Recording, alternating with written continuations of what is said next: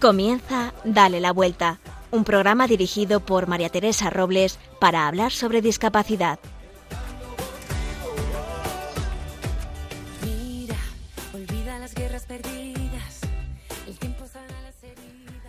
El tiempo. No hablo del tiempo que hace, eso lo dejo a los meteorólogos. Tiempo, nunca lo tengo. Siempre voy corriendo, siempre me hace falta y necesito que se alarguen los minutos para llegar a hacer todo lo que tengo en mi día a día. Ese tiempo que por mucho que yo corra, es el mismo para todos. Y a algunos sonará esto, ¿verdad? Pero en gran parte del mundo de la diversidad funcional, este tiempo se aprecia desde otra dimensión. Mi hijo José María tiene síndrome de Down. Yendo al hospital para una revisión por su leucemia, entrando por el aparcamiento, venía una furgoneta de reparto muy rápido para ser zona de hospital. Tenía mucha prisa. Al ver a mi hijo puso cara de enfado y no aminoró la marcha. Yo, con las prisas, para llegar a las consultas, le devolví la mirada con ni se te ocurra pasar. José María se paró y yo tiré sin tener ningún resultado de él. El hombre miró a José María y de pronto le cambió la cara. Claro, eso me hizo mirar a mi hijo, que con una sonrisa de oreja a oreja estaba saludando a ese señor, haciendo unos gestos muy graciosos, hasta conseguir que éste se riera carcajadas, y yo al ver la escena también. Nos alegró la mañana, nos dio la vuelta al día, a los dos, sin lecciones, sin charlas, solo parándose a saludar, mirando los ojos a las personas. Esto es una de las de tantas anécdotas que veo en el día a día, como con otro de mis hijos, Ignacio, que tiene TEA, y siempre le han tachado de lento, pero ahora es muy apreciado porque transmite paz al estar a su lado. Yo sigo corriendo, parece que no aprendo, pero ellos me ayudan a frenar mi día a día, a valorar el tiempo, apreciándolo, aunque sigo teniendo muchas cosas que hacer en mi agenda. Me han enseñado que lo que importa está en el hoy y en el ahora.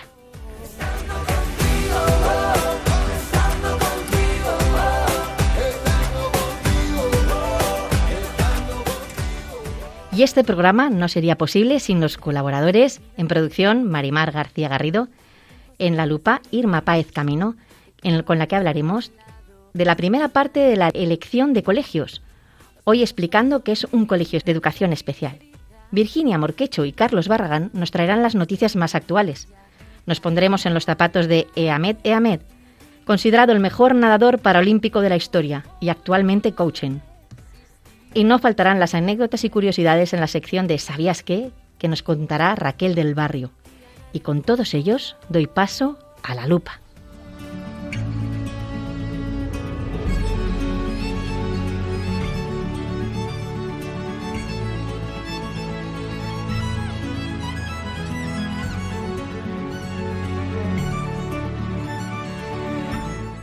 Buenos días, Irma. Hola María Teresa, buenos días. Encantada de estar otra vez aquí contigo y con todos nuestros oyentes. Me encanta la alegría que siempre traes, Irma. Dado que en los colegios están abriendo sus puertas para que los padres los conozcan y podamos elegir centro, me ha parecido muy interesante, nos ha parecido a las dos, que tratemos el tema de la elección de colegios para un hijo con diversidad funcional. ¿Sabes, María Teresa, que el 80% de los niños escolarizados lo hacen en un colegio ordinario con apoyos? La verdad es que es un tema interesante. Hay muchos niños así. Se oye hablar mucho sobre la educación especial y la inclusiva, ordinaria con apoyos, pero ¿sabemos de verdad en qué consiste? Pues para saber más sobre este tema hemos decidido dedicar dos programas y hablar de estas dos modalidades, la ordinaria con apoyos y la de educación especial, en la sección de la lupa, y para entender qué educación es la que mejor se adapta según las necesidades de nuestros hijos con discapacidad. Esta semana nos centraremos en la educación especial. Cuéntanos, Irma, ¿en dónde has estado? Pues María Teresa ha ido a un colegio de educación especial aquí en Madrid, pero ¿qué te parece si escuchamos la entrevista, que es bastante interesante? Estamos en el Colegio Cambrils, que es un colegio de educación especial, y estamos aquí con Laura Serrano, que es la directora. Buenos días, Laura. Buenos días, Irma. Un placer estar aquí. Laura, cuéntame, ¿cómo definirías que es un colegio de educación especial? Bueno, pues los colegios de educación especial eh, somos centros que están destinados a escolarizar alumnos en este caso que tengan necesidades educativas especiales derivadas por alguna condición de, discapacidad, que puede ser eh, por causa de etiología diversa. Por tanto, tenemos alumnos con muy diversas eh, capacidades, diversos estilos de aprendizaje, diversos ritmos de aprendizaje y bueno, pues nuestra función es poder diseñar una actividad escolar que esté lo más adaptada posible a esas necesidades que ellos presentan y por supuesto también a sus habilidades y a, y a sus capacidades.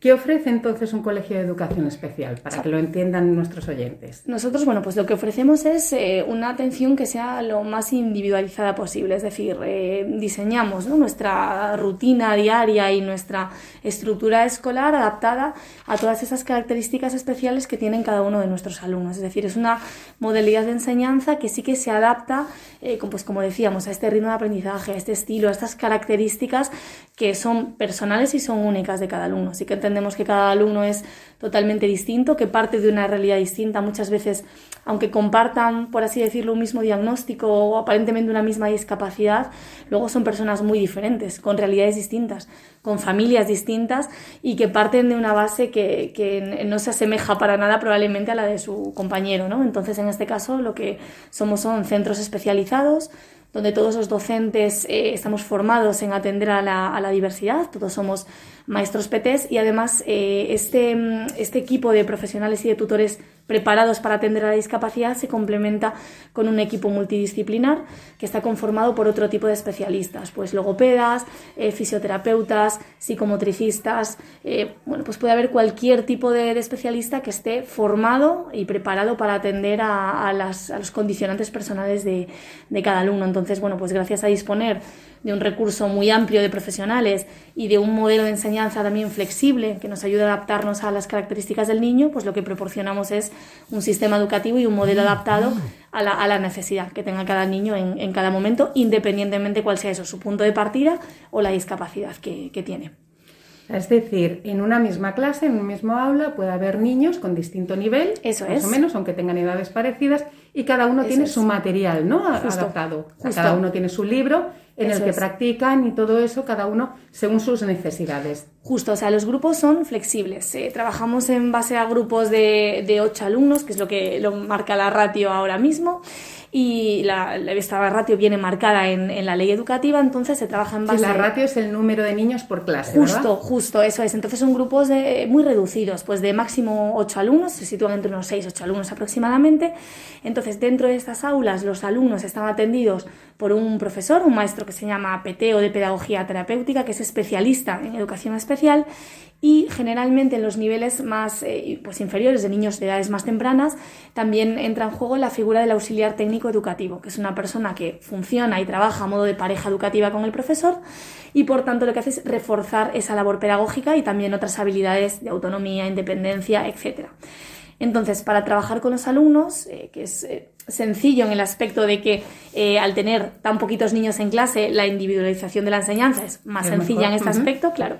Lo que hacemos es elaborar una adaptación curricular individualizada. Entonces, eso es un documento que refleja el nivel curricular del que parte el alumno, es decir, en qué situación está, y a partir de ahí cogemos el currículum educativo eh, ordinario, como se hace igualmente en educación ordinaria, y adaptamos esos objetivos y contenidos al nivel del alumno. Entonces, en una clase, a pesar de tener niños eh, de una misma edad o lo que decíamos, que compartan un mismo mm, eh, diagnóstico, pues puede ser una discapacidad intelectual, una parálisis cerebral, síndrome Down, etcétera, sí que trabajamos en base a esa competencia curricular, es decir, a, a ese nivel educativo en el que está cada uno de los alumnos.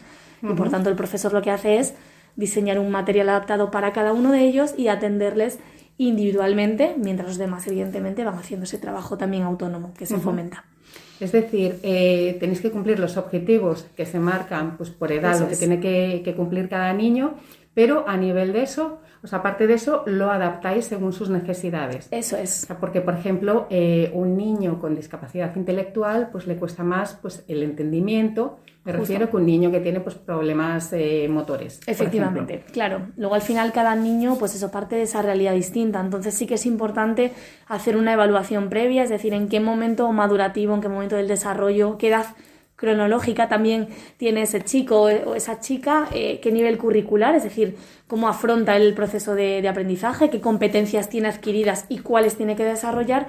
Y a partir de ahí el profesor lo que es, hace es diseñar una programación didáctica específica para ese alumno en concreto. Es decir, no valen, en la mayor parte de las ocasiones, no se dan clases magistrales ni explicaciones a nivel de, de, grupo, es decir, hay contenidos que sí se abordan de manera grupal, contenidos básicos, pero la mayor parte de ellos se trabajan directamente con cada niño. Entonces tendremos niños en los que hay que fomentar mucho más la competencia comunicativa o expresiva o comprensiva. En otros casos tenemos niños donde hay que trabajar de manera más intensa o presenta más dificultades en la capacidad de cálculo matemática y aritmética. Entonces, bueno, pues con cada uno eh, vamos desarrollando el, máximo potencial de, sus capacidades siempre. Aparte de eso, luego tienen sus matemáticas, su lenguaje, sus sociales, naturales, como cualquier otro niño. Eso es, justo. justo. Eh, ¿Existen proyectos de inclusión con otros colegios, que son colegios ordinarios? Sí, yo creo que también desde el ámbito de la educación especial se es cada día más consciente de esa necesidad por estar presentes en, la sociedad actual y por hacer esfuerzos también nosotros de nuestros colegios a, incluirse ¿no? en, la sociedad y en el entorno que viven los, chicos. Sí que creemos que el primer potencial de inclusión, por supuesto, está en la, en la familia, ¿no? Son los hijos, en las familias donde eh, pues se relacionan con otros familiares, eh, van al cine, van de viaje con sus padres, disfrutan pues con hermanos, abuelos, primos, tíos, etcétera, ¿no? y viven inmersos en su sociedad, en su barrio pero el colegio al final yo creo que tiene que ser eh, una fuente ¿no? principal de potenciar la inclusión de, estos chicos, de hacerlos visibles y de incluirlos en el entorno en el que se encuentran. Y yo creo que a día de hoy en España cada vez hay proyectos eh, más pues, pioneros que defienden modelos educativos también inclusivos, es decir, respetando el modelo de educación especial y la adaptación curricular que hablábamos, pero también eh, uniéndose y colaborando con otras entidades que bien pueden ser colegios de ordinaria, donde existen proyectos mixtos, donde colegios de ordinaria y colegios de educación especial eh, van a, una, por así decirlo, y luego también colaborando con todo lo que es el, entorno local, con servicios del barrio, servicios comunitarios, eh, bueno, pues con visitas, excursiones y salidas para hacer consciente a la sociedad de que este modelo existe y que estos chicos eh, existen y tienen un potencial maravilloso ¿no? que, desarrollar en, su entorno próximo. Nadie como tú para hacerme reír, nadie como tú sabe tanto de mí, nadie como tú es capaz de compartir mis penas, mi tristeza, mis ganas de vivir. Tienes ese don de dar tranquilidad, de saber escuchar,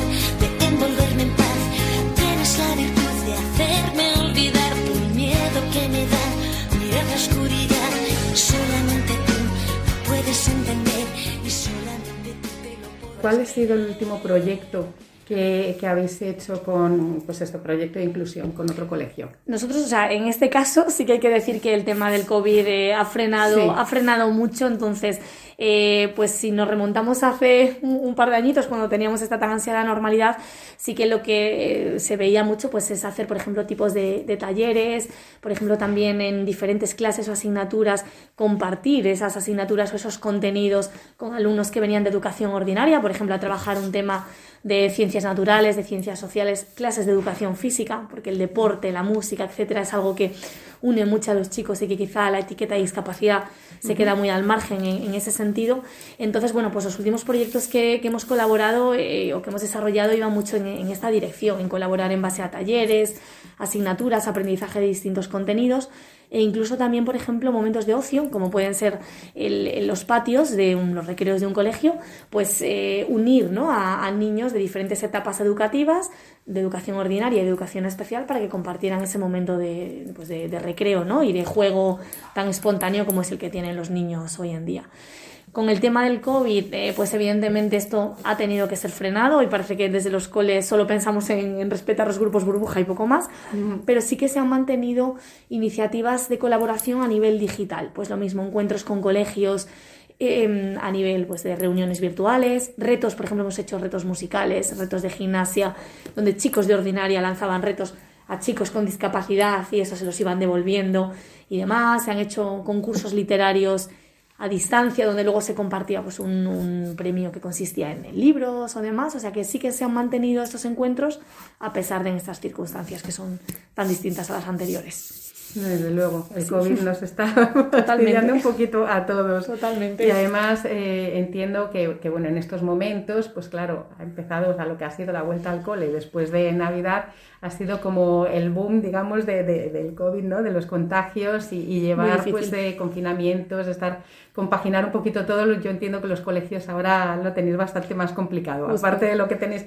que enseñar, pues que eh, algunas clases tienen que ser online, otras tienen que ser presenciales y es bastante La pena es esa, que aunque no queremos, en muchas ocasiones pues la salud es lo que prima y desafortunadamente a veces no, parece que la, el condicionante del COVID parece que frena eh, otras iniciativas o que a veces hay que posponerlas, aplazarlas o hacerlas de otra manera, pero bueno, también ha sido una manera de reinventarnos y de darnos cuenta que se puede hacer lo mismo de muchas formas y creo que hay muchas iniciativas que hemos llevado a cabo de manera alternativa que también se van a quedar entre nosotros. O sea, nos ha abierto otras puertas también en, en otros sentidos. Uh -huh. ¿Y qué tal lo llevan los niños el tema del COVID? Bien. Los niños, porque claro, un niño con necesidades especiales hay que explicarles todo un poquito mejor, las cosas, para que lo entiendan, cómo lo llevan ellos. Efectivamente, bien, pero eh, bien porque hay una labor muy grande, hay un papel que es principal, que es el apoyo de la familia. Es decir, podemos decir que lo llevan bien porque también tienen algo muy positivo y es que generalmente los niños que tienen este tipo de necesidades sienten mucha confianza hacia los adultos que son de referencia, ¿no? Hacia sus padres, por supuestísimo,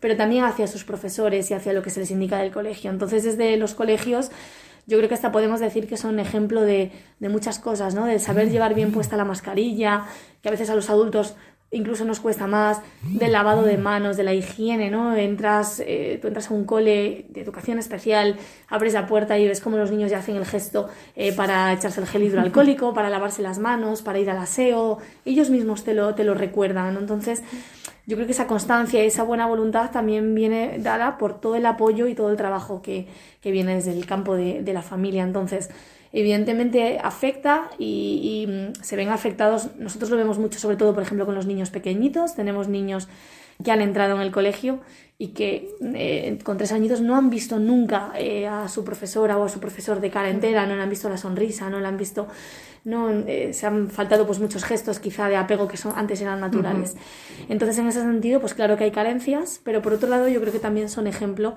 de, de salir adelante y de ir viviendo las circunstancias tal y como viene muchas veces sin cuestionarse otras cosas que evidentemente hemos perdido. Y eso también se ha conseguido por el apoyo familiar. Es que está claro uh -huh. que es así, que han apoyado al colegio, han apoyado las normas y han enseñado a sus hijos a, a vivir este día a día y a adaptarse. Uh -huh. Si tienen que venir al cole a su clase presencial, han venido felices, pero el día que toca esas clases online son los papás los que están al lado de sus hijos conectándose con su ordenador, eh, comunicándose con su profesora o con su profesor y eso es lo que a nosotros nos facilita y los, los hijos al ver ese apoyo pues evidentemente también les facilita pues ese momento de confinamiento, ese momento de que su clase esté en su casa. Uh -huh. Y hablando de las tecnologías, en un colegio de educación especial, pues eh, digamos, pues tendréis mucho también en bueno, pues, eh, la informática, en la autonomía. Eh, cuéntame un poquito eso, el tema de, de la autonomía que, que, eso es muy importante. O sea, aquí les enseñáis, por ejemplo, a hacer alguna cama, ¿no? A cocinar,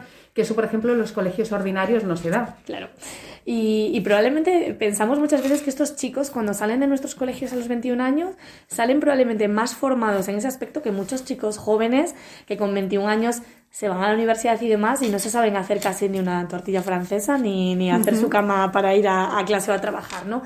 Sí que nosotros vemos que, que, la discapacidad tiene asociados muchos condicionantes y uno de ellos a veces es la, ciertas eh, falta ¿no? de ciertas competencias o de autonomía. Entonces sabemos que la principal herramienta que nosotros podemos dejar a los chicos hoy en día, sus familias también lo ven así, es eh, que sean personas autónomas el día de mañana, que a pesar de que tengan o no apoyarse en ciertos recursos, sean familiares, sean recursos externos, tienen que ser personas lo más autónomas posibles y lo más competentes posibles. Eso es lo que les va a dar a ellos el día de mañana su independencia, el saber ir a la compra, aquel que pueda, el manejo del dinero hasta cierto punto, el tema de los horarios, de control de horarios, etcétera, es lo que a ellos les va a permitir ser personas adultas y autónomas.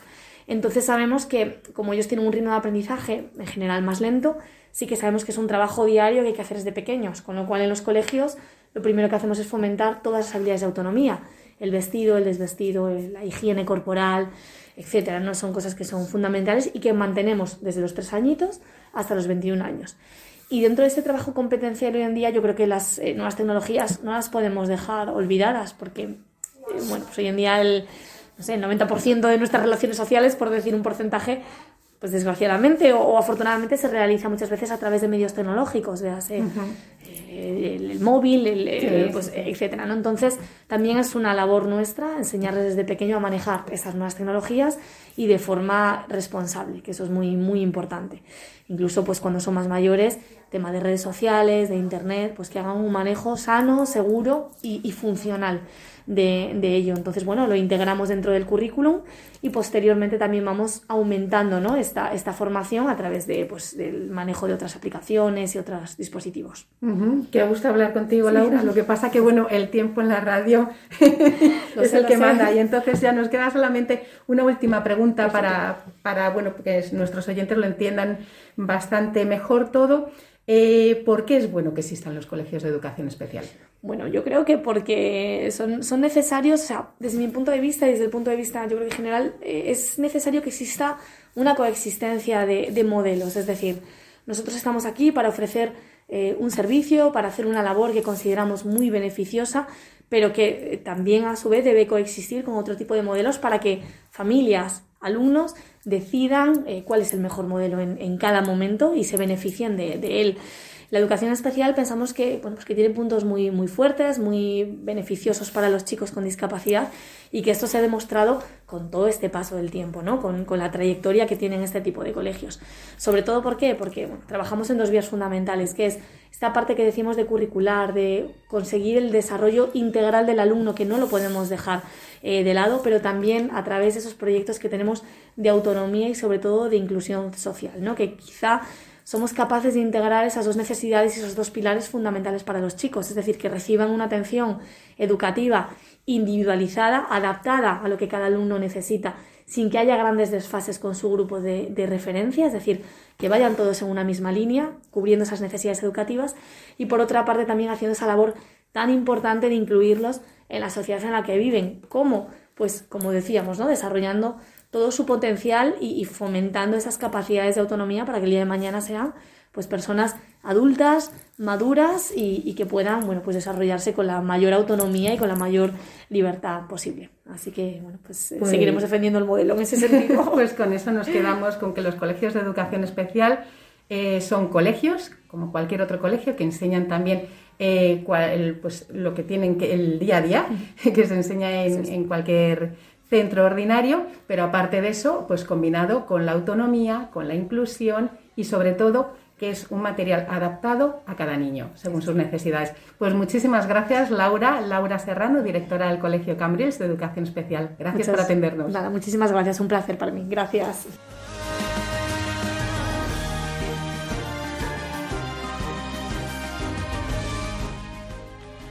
Irma, creo que con esta entrevista queda muy bien explicado qué es un colegio de educación especial y cómo se trabaja con los niños. Espero que nuestros oyentes hayan disfrutado y les haya gustado esta entrevista. Por lo menos tienen una idea más clara de lo que es la educación especial.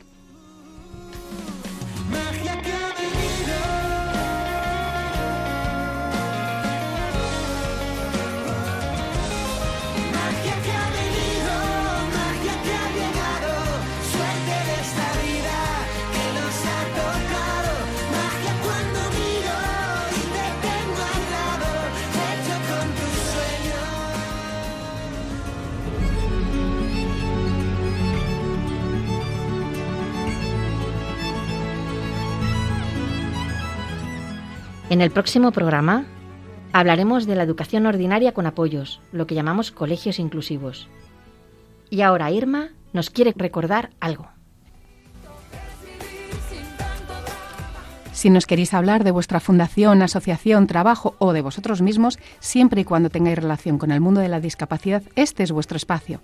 Podéis escribirnos a dale la vuelta a radiomaria.es o a nuestra cuenta de Instagram arroba dale la vuelta radio. Estaremos encantados de escuchar vuestras propuestas.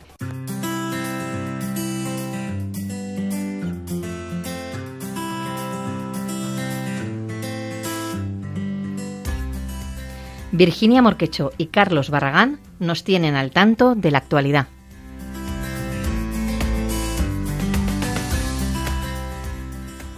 A continuación os contamos algunas de las noticias más destacadas sobre discapacidad y os haremos propuestas interesantes para que toméis nota.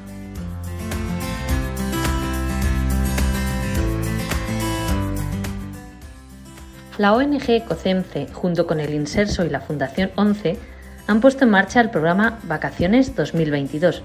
Esta iniciativa va dirigida a personas mayores de 16 años con discapacidad reconocida igual o superior al 33%, con prioridad para aquellos que superen el 50%.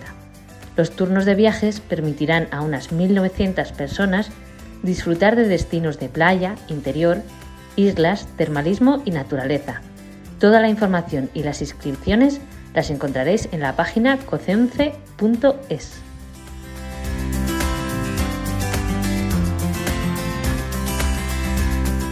el deportista paralímpico Sergio Garrote ha sido nombrado hijo predilecto de Vila de Cans. El ciclista que consiguió una medalla de oro y otro de plata en los Juegos de Tokio 2020 ha sido reconocido por el ayuntamiento de esta localidad por su capacidad para no rendirse. El gobierno de La Rioja presentó la semana pasada un proyecto para hacer el Camino de Santiago francés más accesible este año 2022 se celebra el Año Jacobeo. Con este motivo, el gobierno riojano pretende facilitar la ruta a los peregrinos con alguna discapacidad.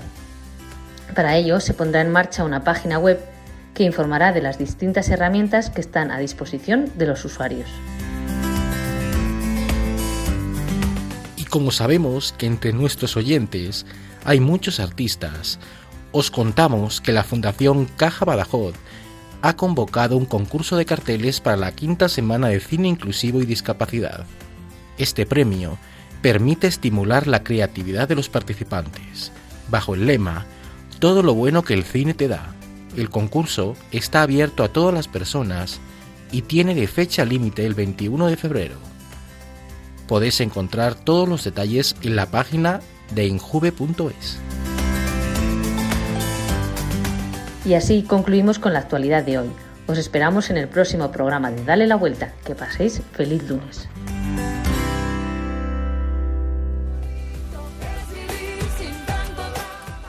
Para los que os habéis incorporado ahora, os recordamos que estamos escuchando el programa Dale la Vuelta, un programa que trata sobre la discapacidad.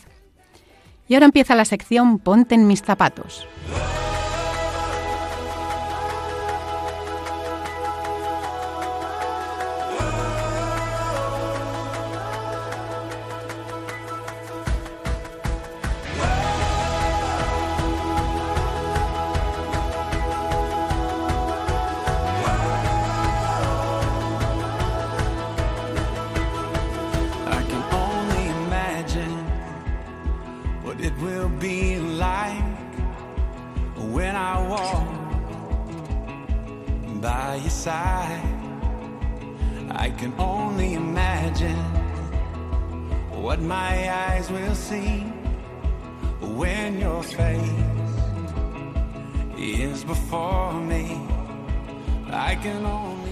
Solo me imagino lo que será caminar junto a ti, ver tu rostro tal cual es.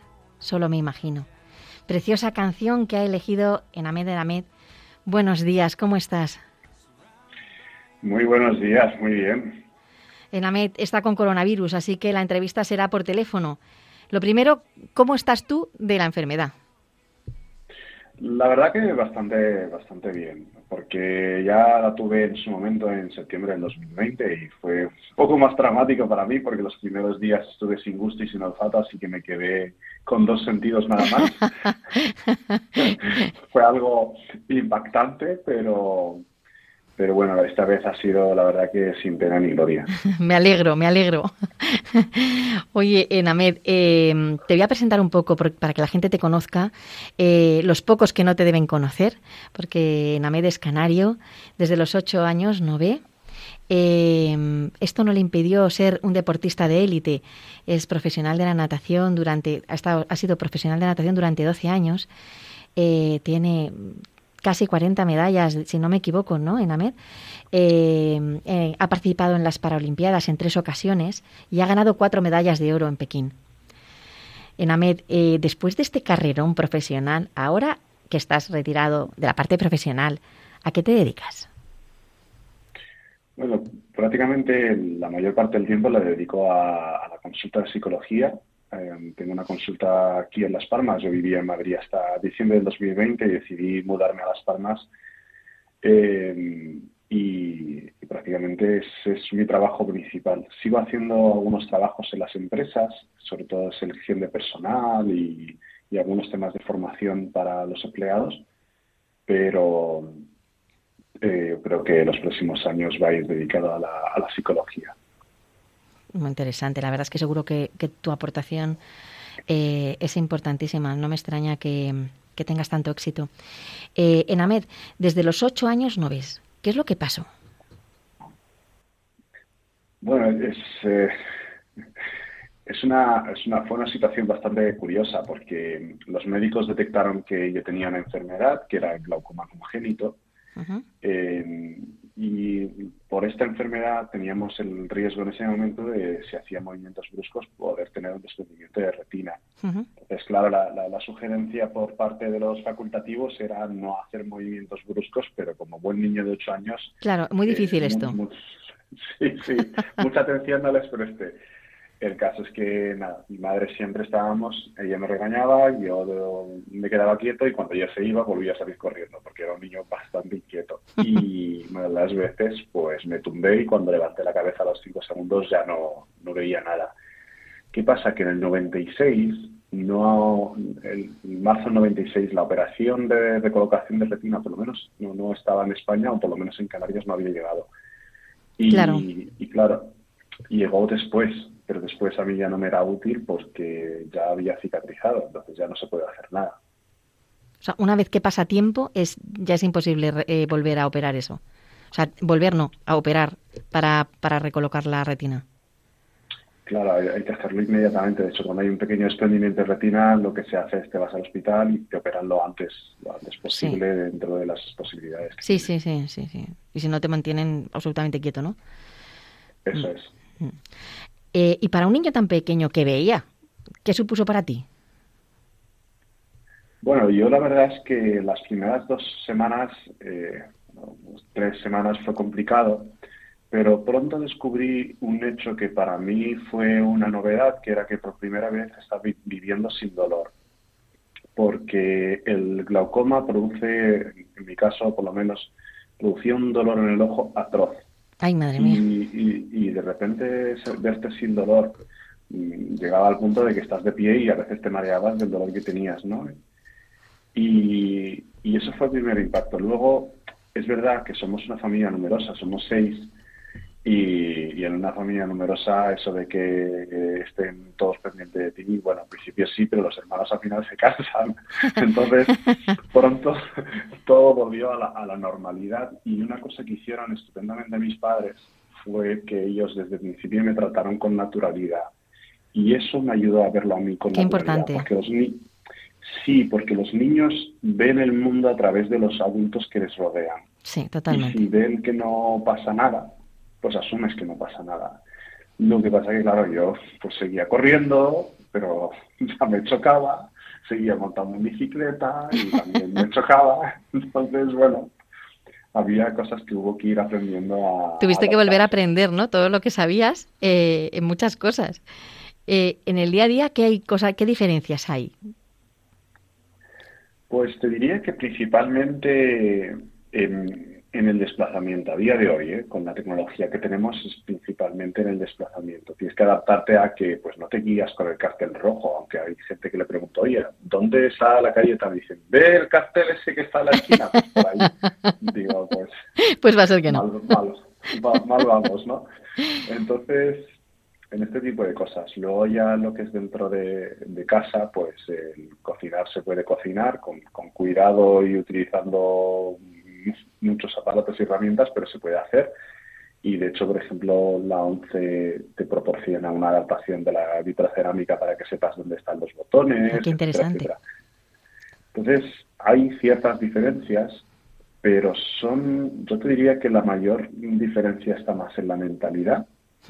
Que, los recursos. Obviamente, lo que no podemos hacer como adultos es conducir, eso está claro. Claro. Pero salvo eso, todo lo demás se puede hacer. Pero bueno, ahora ya, como los coches van a ser tan inteligentes que van a ir solos, te queda nada, ¿eh?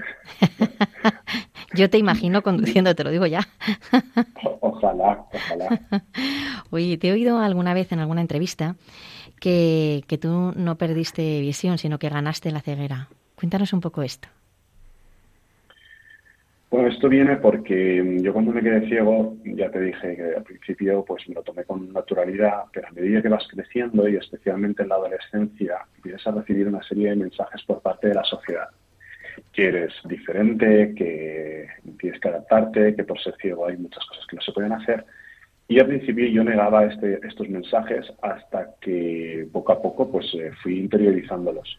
Claro. Tuve una crisis de identidad bastante grande de los 17 a los 19 y a los 19, pues eh, como ya estaba entrenando, había ido a mi primera Olimpiada, había ido ya a dos mundiales, tres, tres mundiales, eh, estaba en un punto de no puedo entrenar más horas porque es que no hay más horas en el día para entrenar. No puedo hacer más kilómetros porque tampoco. Entonces, ¿por qué no mejoro? no? Llevaba tres años sin tener la más mínima mejora y eso en la natación eso es un fracaso absoluto. Entonces me tuve que plantear que lo único que faltaba por entrenar era la parte mental. Pues una vez iniciado este proceso, probé muchas cosas, que ya sabes que en, Google se encuentran demasiada información y hay cosas que no son muy útiles. Y una de las cosas que más trabajé fue el tema del agradecimiento y la visualización. Y después de Pekín, ya una vez conseguido los resultados que quería eh, y habiendo hecho todo este trabajo mental, me preguntaron si cambiaría las medallas por volver a ver un niño, de hecho. Y yo me sorprendí diciéndole que no. Y no por, no, por nada, sino porque me di cuenta de que gracias a haberme quedado ciego, había emprendido un camino de trabajo personal y de trabajo físico que me había llevado hasta donde estaba. Si no, no, seguramente no habría entrado en el deporte. Entonces, hablo de ganar la ceguera porque al final es una cuestión de foco, de cómo afrontamos o cómo vemos el mundo que nos rodea. Si te fijas, la gente cuando está triste, las descripciones que hace del mundo que les rodea es que la gente está gris. O he visto mucha gente triste en la calle. Es decir, solemos ver lo que, lo que estamos, lo que tenemos en la mente, ¿no? Igual que, que, si compras un coche, empiezas a verlo por todas partes. Sí, eso es total, sí. Entonces, claro, ese proceso de, trabajar el agradecimiento y la visualización me llevó a darme cuenta de, las, de muchas de las virtudes que había tenido este camino y, vamos, yo me siento una persona tremendamente afortunada y por eso digo gané la ceguera, porque al final es un proceso que tengo que afrontar y ganar todos los días. Me encanta que digas que eres una persona eh, muy afortunada, la verdad, porque es verdad que nos lo venden todo como en todo el tema de la discapacidad en cualquier campo, ¿eh? Como un problema, con que tenemos un problema y, tú lo estás viendo como un reto y como algo con lo que aprender. La verdad es que también ha sido un proceso para ti, porque como bien dices, desde los 19, ¿no? Tuviste ahí, eh, esa, esa, adolescencia que no nos ayuda a, pues eso, que, tuviste ahí una crisis en la que, bueno, que te sirvió para crecer más, yo creo también, ¿no? Y, para, y para sacar ese Namet que, conocemos ahora y del que disfrutamos. Em, Cuentas también eh, que, empezaste a agradecer, ¿no? como has dicho antes, eh, incluso las cosas que te salían mal, que a mí esto me llama mucho la atención. Mm, ¿Pasaste ahí un, un, momento de crisis personal que has dicho, crisis profesional que, también has comentado, ¿no?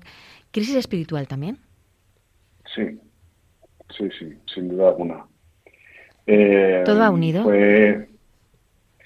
Pues yo creo que sí, porque, mm, claro, eh, en este proceso empiezas a pensar y que lo que sabemos, ¿no? Que te dicen, ¿no? El, Señor lo puede todo, ¿no? O, el Señor mm, ocurre lo que el Señor quiere que ocurra. Yo, claro, yo decía, como chaval que era adolescente, pues si tanto puede todo y tanto quiere todo, ¿por qué me ha dejado a mí ciego, no? Claro, claro. ¿Qué, injusticia, ¿por qué me ha tocado a mí? ¿Por qué mm. tengo que ser yo y los demás? Tal. Entonces, eh, claro que es una crisis espiritual, pero es una crisis espiritual que viene derivada principalmente de, tanto la, profesional y la física vienen también derivada de la espiritual y viene derivada por no ver lo que ya tienes. Entonces nos pasamos la vida eh, enfocándonos en lo que nos falta, en lo que no hemos llegado, en lo que no tenemos o en lo que no somos, olvidándonos de todo lo que somos y todo lo que tenemos. Y de hecho, si te fijas, la gente cuando va a orar, sí. Eh, mucha gente lo hace desde lo que le falta Ah, Señor, ayúdame con esto, que tengo este problema. Y, para mí personalmente considero que no es el punto de vista adecuado porque primero hay que empezar por lo que uno tiene, por los recursos que tienes y a partir de ahí cómo vas a construir y en dónde necesitas apoyo pasa que a veces ¿no? con la adolescencia es muy difícil como encontrar esos recursos, ¿no? Estás entre la sociedad que no te ayuda, eh, tú no te encuentras, eh, no sabes, o sea, crees, que, crees, o sea, necesitas además creer para avanzar en la, en la adolescencia, necesitas eh, ese mm, e, e, esa vuelta, ¿no? De, de, o sea, tú dices algo y, que te vuelva, ¿no? Que, o sea, ese, esa, esa, ese apoyo. Claro, si no lo tienes es más difícil. Entonces, mm, yo creo que, que pedir, o sea, que a veces eh, pedir a un adolescente ese, esa madurez, ¿no? Porque es madurez en realidad, es muy difícil. Bueno, un adolescente y un adulto, también te diría, ¿eh? Porque el, los mensajes de la sociedad son muy intensos. Hace años leí una frase, no, no me acuerdo dónde fue, que decía, si tú no tienes un, un programa para ti, otro lo tendrá para ti, ¿no? Y y es un poco en, esa línea. Y es verdad que en la adolescencia hay una crisis existencial bastante grande, una crisis de identidad, porque intentan parecerse a sus pares, a, su, a los demás adolescentes, y estás en esa búsqueda. Entonces, en la búsqueda de la crisis, en, la búsqueda de la identidad, hay un momento en que la identidad, entre comillas, se, se, rompe, pero para reconstruirse en, en otra cosa. Entonces, no es pedirles que tengan esos recursos, porque creo que es un camino que cada persona tiene que hacer Hmm. Pero es, es, es, un camino que cuando, cuando se hace, de hecho, ya no tiene vuelta atrás. Una vez que lo haces, empiezas a ser consciente de, de, muchas cosas que te rodean, tanto para bien como para, para mal. Oye, ¿y mm, qué te hizo mm, volver a... O sea, ¿hubo un punto de inflexión eh, concreto que, que, te hiciera volver mm, tu mirada a Dios, eh, tu mirada a... O sea, el querer ser un buen profesional, o sea en tu vida, o sea, en, en, completo, ¿no? no solamente en la visión cristiana de la vida, sino eh, en, tu, en tu visión hacia ti mismo. O sea, todo, todo junto, ¿no? ¿Hubo algo que te hizo volver? ¿O fue pequeños pasos? Fueron, fueron muchas cosas, porque al final tenemos esta noción en, la cabeza, ¿no? Por las películas y los libros, de que algo ocurre y te hace clic la cabeza y ya está, ¿no? Pero fueron, fueron muchas pequeñas cosas. Eh, fue una conversación, por ejemplo, con, un sacerdote en un vuelo de Las Palmas a, Madrid, donde, claro, el pobre hombre estaba cautivo durante dos horas y media y le estuve machacando a preguntas. a veces, ahora lo pienso en perspectiva, a veces un poco impertinentes, ¿no? Sin faltar respeto, pero impertinentes. Claro.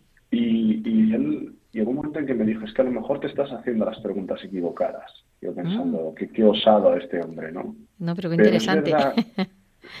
sí, porque tiempo después, con otras cosas que fueron ocurriendo, me acuerdo iba caminando por la calle, eh, cerca además de, de, Atocha, por la calle Méndez Pelayo, iba bajando, y de repente, creo que se me olvidaba, me paré en medio de la calle, porque de repente reflexioné, es que a lo mejor la pregunta que me hago, que ¿por qué tengo que ser yo ciego? es errónea. Hmm. Y tendría que preguntarme, ¿para qué soy ciego? Qué importante, madre mía. Se me pone la piel de gallina. y es que nunca me olvidaré de ese momento porque eh, yo soy luego un poco obsesivo con, con, la parte de, hacerme preguntas, ¿no? Y a partir de ahí se empezaron a derivar muchas cosas, porque ya te digo, cambia el punto de vista. Claro. Y, y eso fue lo que, lo que me fue atrayendo y iniciar ese camino espiritual. Mm. Madre mía, desde luego sí, pues sí que tuviste un poco de punto, ¿eh? Ahí. Aunque fuera gradual. Van a tener razón las películas. Oye, em, oyendo tus entrevistas, eh, me quedó como una pregunta mm, que me gusta, que es un poco cogiéndola de lo último que has dicho, ¿no? Eh, que tú dices que, te haces una pregunta de qué le pides a la vida eh, y no qué esperas de la vida. ¿Por qué? ¿Qué le pides a la vida? ¿Por qué tenemos que hacer esa pregunta, esa reflexión? ¿Por qué nos tenemos que hacer esa reflexión y no qué esperas de ella? Pues porque esperar es una posición pasiva. Esperar es, me quedo sentado esperando que algo aparezca o alguien venga a solucionarme las cosas o a hacer las cosas. Pedir, en cierta manera, exige que te pongas en marcha. Pedir exige que solicites ayuda si la necesitas. Exige que eh, solicites tus derechos si, si, es, si es menester. Pero también significa que tú te pongas en marcha, que te responsabilices de lo que, de lo que tienes que hacer. Entonces, eh, pedir no desde el punto de vista pedigüeño, sino mm, pedir desde el punto de vista de muévete, o sea, estamos hechos para movernos, pero desde luego que lo que no estamos hechos es para que todos los demás solucionen nuestras, nuestras cosas. Y aunque no puedas moverte, porque físicamente no puedas, o, tenga, o haya una enfermedad que lo impida, una discapacidad eh, muy grande que lo, que lo impida, pero mientras podamos pensar o sentir, creo que también podemos movernos en cierta manera. Mira, pues hablando de movimiento, eh, una de nuestras colaboradoras, mi, mano derecha, María Mar García Garrido, eh, no se puede mover, solo eh, mueve un poquito la boca y poco más. Pero es nuestra gran, la gran, la gran cabeza de este programa y la que nos proporciona casi toda la documentación. y ella tiene una pregunta para ti. La gente habla mucho y escucha poco. Y hacer ni cuento. ¿Crees que hay que cambiar la mirada de lo que es el compromiso? Sin duda alguna, sin duda alguna. creo que hay que comprometerse, pero comprometerse empezando por comprometernos con nosotros mismos, porque sentarme a ver cuatro horas de Netflix no es comprometerme conmigo mismo. no. ¿Sabes? Eh, entonces, eh, sí, creo que hay que escuchar más, porque estamos demasiado llenos de, nuestras propias palabras y, hay que observar más, pero sobre todo hay que hacer más por nosotros mismos, y, pero no desde el punto de vista egoísta, sino desde el punto de vista que creo que en el momento en que hacemos por nosotros mismos tenemos más energía, más posibilidades y más recursos para ayudar a los demás. En Amed, Qué pena que tengamos tan poco tiempo porque yo creo que me quedaré hablando contigo toda la mañana. Gracias por estar este ratito con nosotros, por enseñarnos a ver con tus ojos por dejarnos este, esta sabiduría adquirida por tu vida y ojalá cuando pases por Madrid tenga ocasión de conocerte en persona. Pues así será si Dios quiere.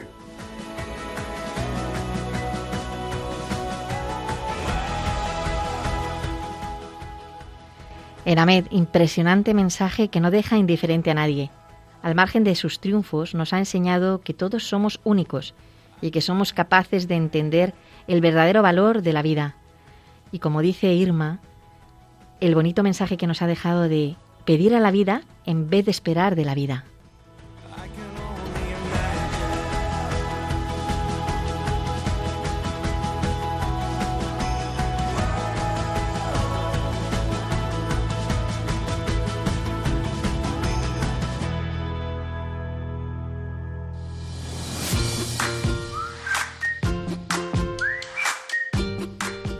Y ahora os dejo con Raquel del Barrio para ver qué aprendemos en ¿Sabías qué?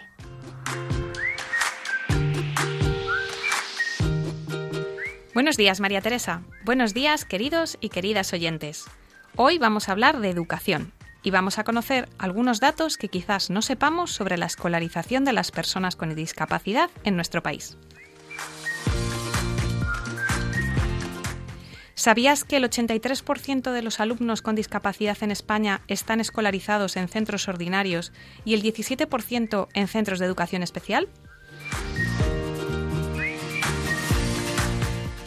Según la estadística de enseñanzas no universitarias y alumnado con necesidad específica de apoyo educativo para el curso 2019-2020, publicada por el Ministerio de Educación y Formación Profesional en mayo de 2021, más de 700.000 alumnos recibieron apoyo educativo el curso pasado, lo que supone el 9,2% del alumnado total. Sin embargo, no todos ellos lo recibieron por tener necesidades educativas asociadas a discapacidad. Entre ellos también estaban los alumnos con, trastorno en el aprendizaje, aquellos en situaciones de desventaja socioeducativa, dificultades del desarrollo del lenguaje y la comunicación, altas capacidades, los que tuvieron una incorporación tardía en el sistema educativo y los que desconocían la lengua de enseñanza. Entre los que sí tenían discapacidad asociada, más de 220.000, la causa más frecuente era la discapacidad intelectual, seguida de los trastornos generalizados del desarrollo y los trastornos graves de la conducta o personalidad. Y con menor representación, aquellos que contaban con discapacidad motora, los que tenían plurideficiencia, discapacidad auditiva, retraso madurativo y discapacidad visual. Como decíamos al principio, de los alumnos con necesidades asociadas a discapacidad o trastorno grave, el 83% estaba escolarizado en centros educativos ordinarios, es decir, centros en los que estudian alumnos con y sin discapacidad. El 17% restante estudiaba en centros de educación especial, dedicados exclusivamente a este tipo de alumnado.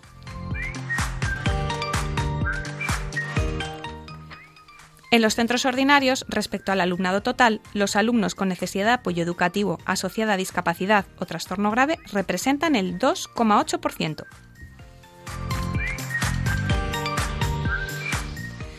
Según la titularidad del centro, el 3% de los colegios eran públicos, el 2,8% concertados y el 0,6% centros privados no concertados.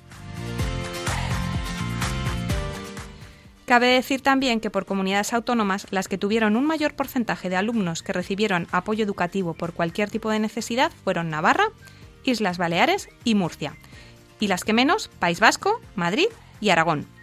Por sexo, el 69,5% eran alumnos y el 30,7% alumnas.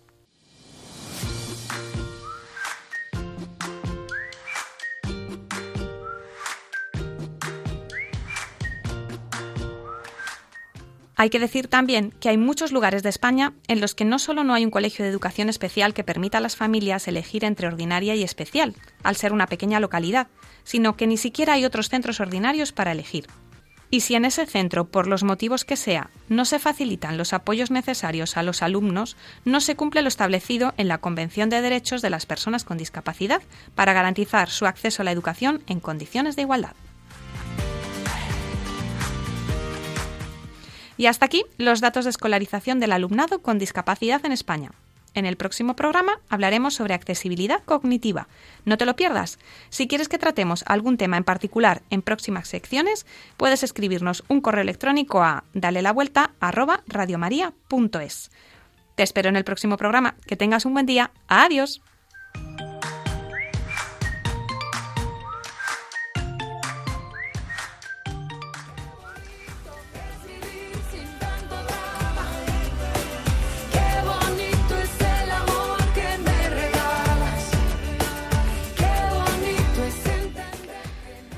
Con esta sección llegamos al final del programa y todo el equipo de Dai la Vuelta, Marimar García Garrido, Irma Páez Camino, Virginia Morquecho, Carlos Barragán, Raquel del Barrio, Javier Esquinas, junto con quien nos habla María Teresa Robles, os deseamos que paséis una magnífica semana.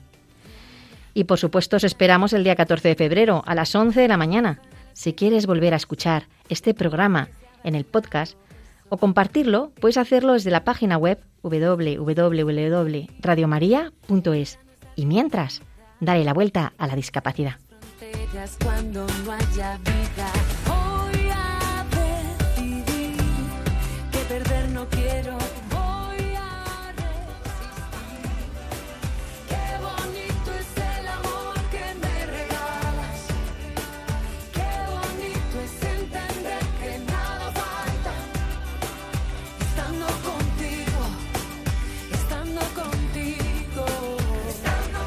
Concluye así en Radio María, Dale la Vuelta, un programa dirigido por María Teresa Robles para hablar sobre discapacidad.